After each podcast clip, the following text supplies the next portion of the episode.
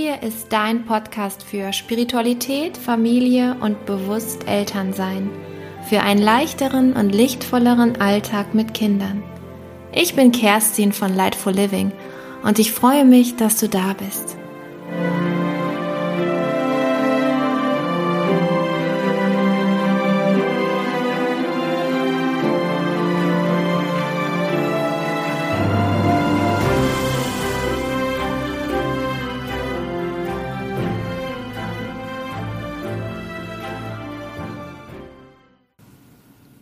Ein ganz großes Thema auch hinsichtlich der spirituellen Geburt. Ist es immer wieder gewesen, auch in meinem Live mit Naturgeburt, also mit Ann-Kathrin von dem Instagram-Kanal Naturgeburt, ähm, dass es eben auf natürliche Art und Weise ohne große Intervention oder am besten gar keine medizinischen Interventionen äh, vonstatten geht. Und das fängt auch schon damit an, wie wir schwanger werden und das fängt auch schon damit an, wie wir in der Schwangerschaft begleitet werden. Und wir haben festgestellt in unserem Gespräch, dass schon hier bei uns in unseren Breitengraden, so nenne ich das jetzt einfach mal, schon eine Stimmung herrscht, die ähm, dadurch, dass sie zur Vorsicht mahnt, den Frauen ähm, eine Abkehr von ihrer eigentlichen intuitiven Wahrnehmung, ob alles gut ist mit sich selbst und ihrem Kind und aber auch irgendwie eine Entmündigung der Frauen ähm, stattfindet, weil man den Frauen uns immer suggeriert während der Zeit in der Schwangerschaft, dass wir es ja nicht wissen können, wie es uns geht und wie es unseren Kindern geht in unserem Körper, sondern dass wir immer von außen draufschauen müssen durch verschiedene medizinische Befunde, die wir da irgendwie bekommen müssen und Diagnosen, dass wir selbst überhaupt nicht in der Lage sind, ähm, zu spüren und zu fühlen, was mit uns eigentlich los ist und ob es bei uns alles gut ist oder nicht. Und das ist einfach ähm, in dieser Geburtsmedizin ähm, so Usus, dass in der Frauenheilkunde, und da begebe ich mich jetzt wahrscheinlich auf ein total dünnes Eis, aber so empfand ich das während meiner Schwangerschaften und meiner Geburten, außer in der, wo ich wirklich zu mir gefunden habe, selbstbestimmt sein konnte, mehr eine Hausgeburt in der dritten Geburt ja ähm, ja im Grunde manifestiert habe. Ich habe dafür meine Rechte eingestanden, habe mich für mich selbst stark gemacht und ähm, habe mittlerweile mich eben so viel mit diesen ganzen Themen beschäftigt, dass eigentlich die wirkliche wahre Urkraft, die in uns Frauen, in unseren weiblichen Körpern steckt, dass die durch die medizinische moderne Frauenheilkunde, die gerade steht, dass die immer nur kaputt gemacht wird, dass die immer nur gedeckelt wird und dass da so große Krusten drauf sind und wir so eine Entmündigung erleben ständig, dass es für uns Frauen fast kaum möglich ist, eine selbstbestimmte und freie und somit eine natürliche Geburt zu erleben, weil wir immer in so einem Mechanismus in so ein Karussell aus Angst und Vorsicht und Sorge hineingepresst werden. Wenn du das nicht machst, dann. Ja, das ist ja so ein Spruch, wenn wir jetzt nicht gucken, wie deine äh, Werte für, weiß ich nicht, die Zuckerwerte sind oder wie was auch immer was anderes ist, dann kann es sein, dass das und so und so passiert. So, ihr dürft mich jetzt nicht falsch verstehen. Ich finde es total bemerkenswert und ich finde es auch total richtig, dass wir die Möglichkeiten haben, heute den Frauen zu helfen, dass es medizinisch die Möglichkeit gibt, wo die Frauen damals gestorben wären oder wie die Kinder dann im Bauch vielleicht gestorben wären, wenn ähm, wir eine Plazenta-Ablösung haben oder verschiedene andere Sachen einfach nicht gut funktionieren, dass da natürlich eine medizinische Intervention notwendig ist. Aber in den allermeisten Fällen ist es eben nicht. Und die Frauen spüren ja, ob mit ihnen irgendwie was nicht gut ist oder ob etwas nicht, nicht gut funktioniert, ob da eine medizinische Komplikation vorliegt oder nicht. Na, also wenn eine Frau ständig Herzklopfen hat und ständig ähm, unterzuckert ist und immer wieder das Gefühl hat, sie kippt um, dann ist es doch klar, dass man dann aufgrund dieser äh, Ausgangssituation einen äh, Zuckertest macht und sich dann damit auseinandersetzt, ob da vielleicht eine ähm, Erkrankung durch die, also zum Beispiel ein Schwangerschaftsdiabetes oder so entsteht. Aber dann kann man das ja immer noch machen. Das ist aber bei uns ja heutzutage so, dass wir das automatisch alles machen. Also dass da überhaupt nicht mehr darüber nachgedacht wird, ob eine medizinische Notwendigkeit besteht, sondern wir machen das ja automatisch. Und wir kommen also automatisch immer in diese Rolle hinein, dass wir als Mütter bemerken, oh, unsere Körper schaffen das eigentlich nicht alleine und wir sind ja irgendwie krank. Also irgendwas könnte ja da vielleicht schief laufen. Hm, ja, wir sollten mal gucken, dass wir bloß alles irgendwie abstellen und alles beseitigen und irgendwie jede Vorsicht walten lassen, damit da bloß nichts schief geht. Wir haben ja die Verantwortung für unser Kind und wir wollen auf gar keinen Fall schuld sein, dass da irgendwas passiert. Genauso ist es ja auch wie Geburten mit Geburten in Beckenendlage oder einem Geburtsstillstand. Das sind alles so Dinge, die in der modernen Frauenheilkunde oder wie man das nennt, also in den ganzen letzten Jahrzehnten aufgetaucht ist. Ja, natürlich, weil man ein vollkommen wieder der Natur ähm, ein, ein Parameter, wie viel Muttermundsöffnung pro Stunde, wie viel verstrichen sein muss, ähm, damit die Geburt weiter vorangeht. Und das ist eigentlich totaler Quatsch. Also der, die Öffnung des Muttermundes hat überhaupt gar, kein, gar keine Aussagekraft darüber, wie weit die Geburt vorangeschritten ist.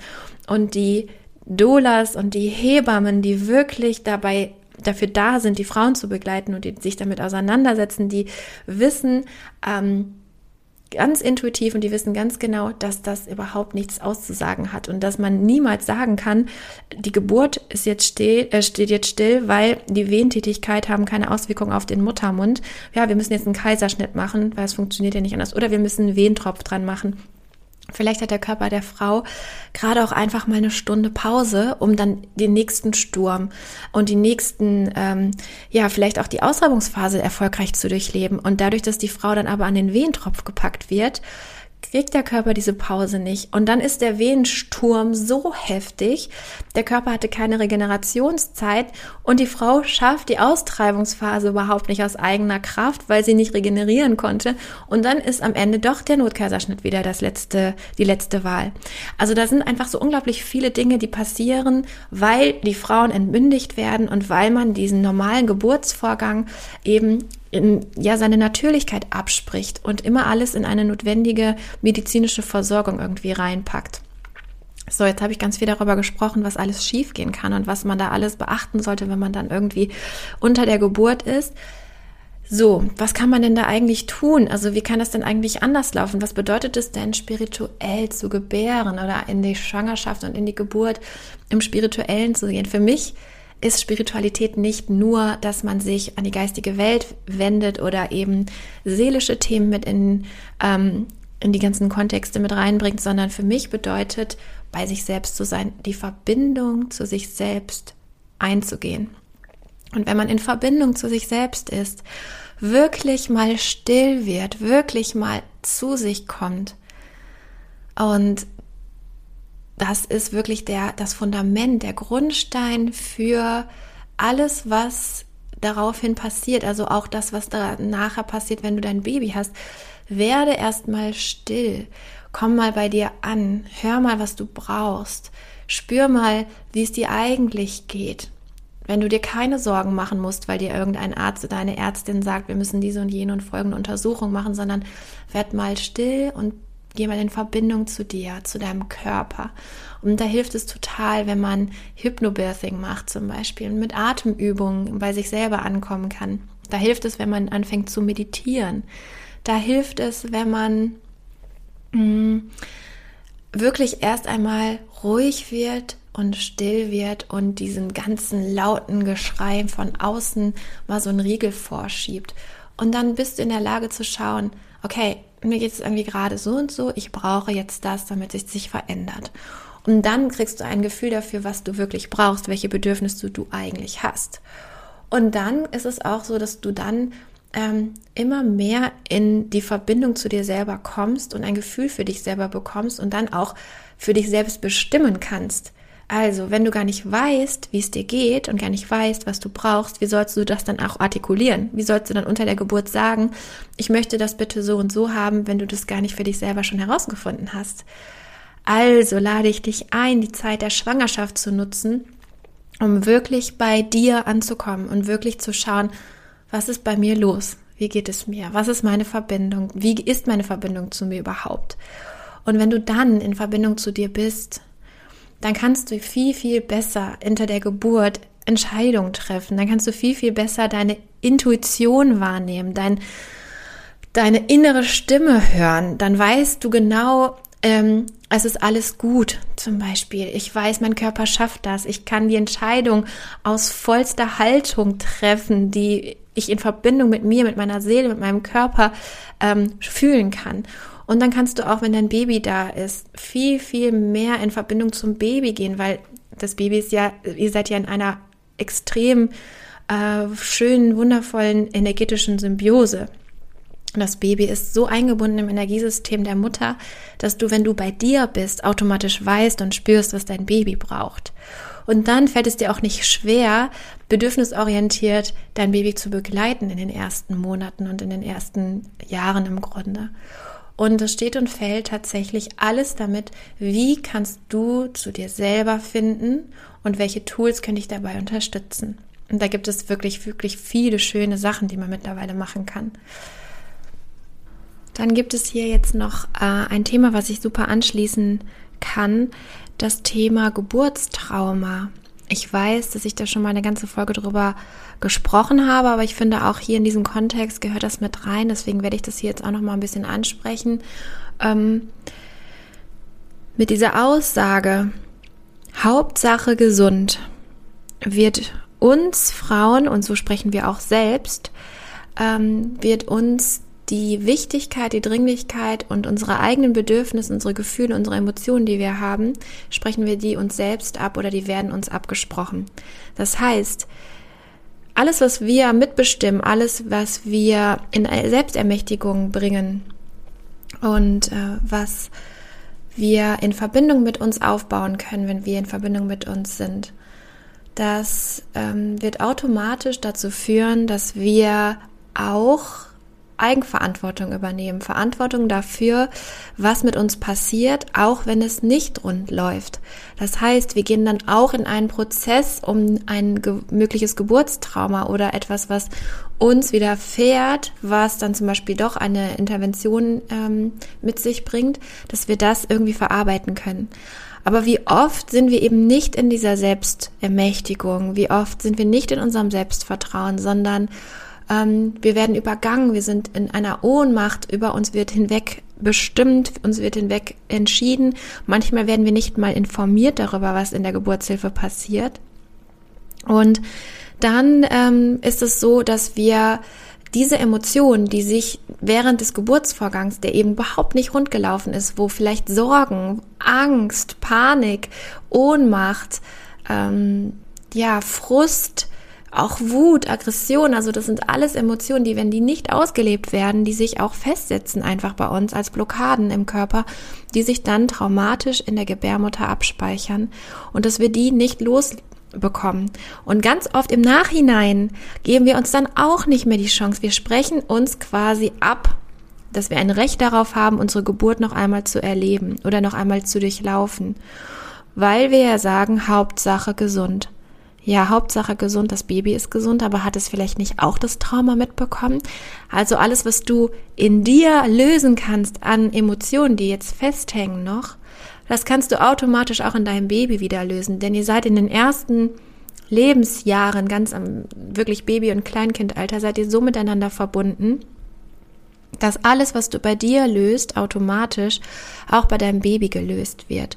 Und wenn du dir anschaust, was da passiert ist, was es in dir gemacht hat, dann darfst du auch ähm, da wirklich einmal trauern über diese Dinge. Dann darfst du dir das Recht herausnehmen, traurig zu sein oder wütend darüber zu sein und auch diese Emotionen einmal wirklich zu fühlen und auszuleben und sie dann auch einfach loszulassen, dass du dieses ganze Trauma, was da vielleicht entstanden ist, dir einfach wirklich mal richtig anguckst. Und im energetischen Sinne, dass du dir ja vielleicht auch Hilfe suchst. Also, dass du ähm, dir, es gibt ja ganz wundervolle Frauen, die ähm, gerade Doulas, die, ich spreche das Wort wahrscheinlich immer falsch aus, Dula, Doula,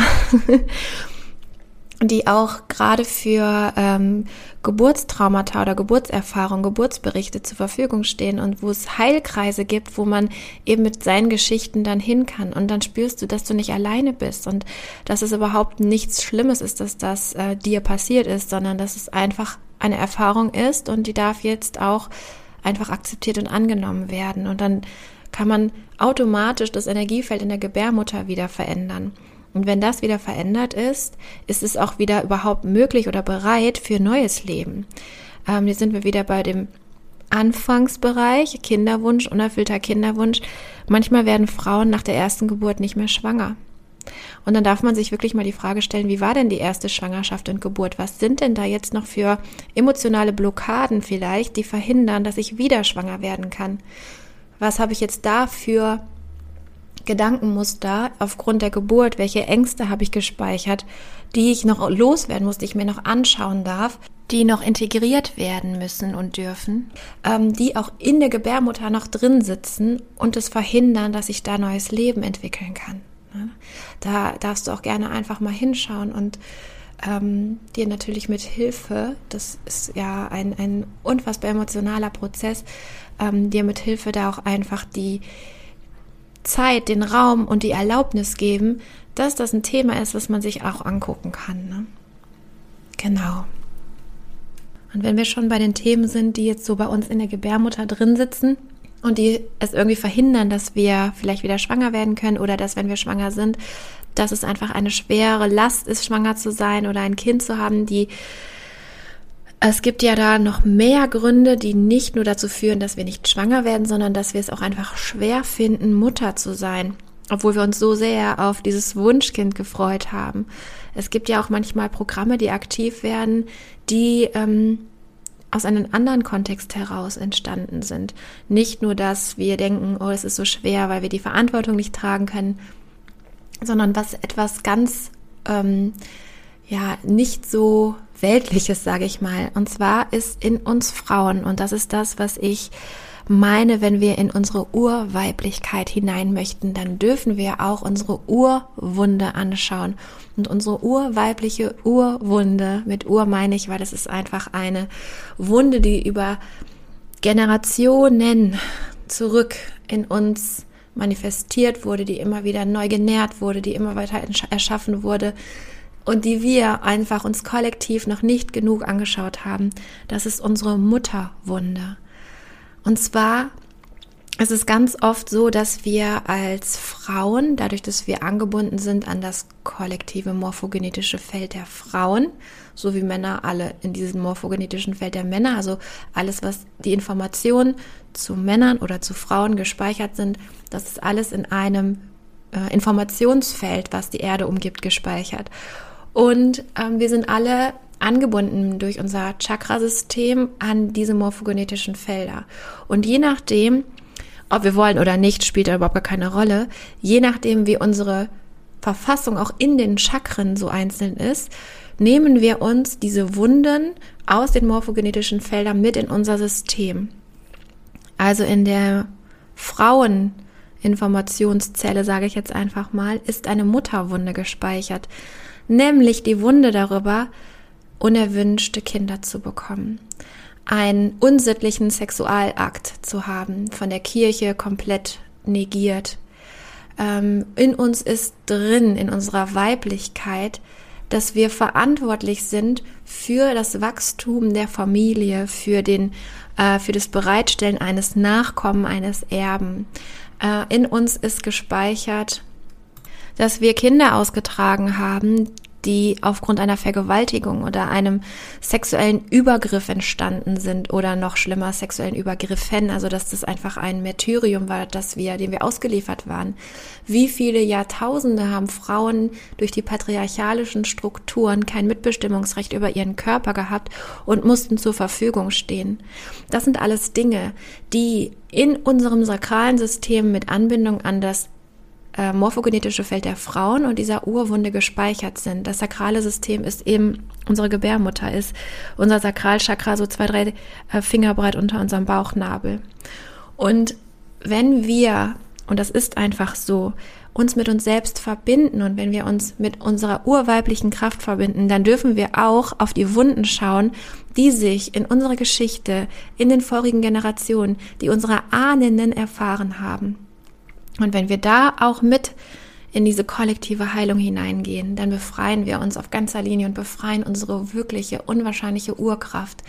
Und dann ist Selbstbestimmung, Selbstermächtigung dass wir verhalten können, dass wir nähren können, dass wir empfangen können, dass wir wirklich diese Yin-Prinzipien, also diese urweiblichen Kräfte in uns aktivieren und die einfach leben können und nicht in einen Aktionismus reinfallen, in dieses männliche Prinzip, was muss ich noch tun, damit das, das, das und das funktioniert, sondern was darf ich in mir entstehen lassen und so weiter.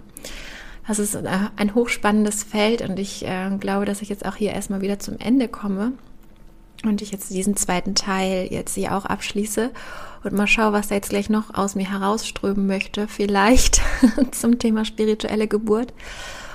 Ja, und dann ähm, bin ich sehr gespannt, was ihr da für Impulse vielleicht habt. Ich werde das natürlich auch wieder auf Facebook posten und auch auf Instagram. Und wenn ihr da Sachen zu sagen möchtet, ich lade euch gerne ein, genau da zu kommentieren unter diesen Posts oder mir auch natürlich wieder private Nachrichten zu schreiben. Da bin ich ganz dankbar für, was ihr dafür Erfahrungen habt vielleicht oder was ihr dafür Gedanken zu habt. Und jetzt wünsche ich euch erstmal einen restlichen schönen Tag.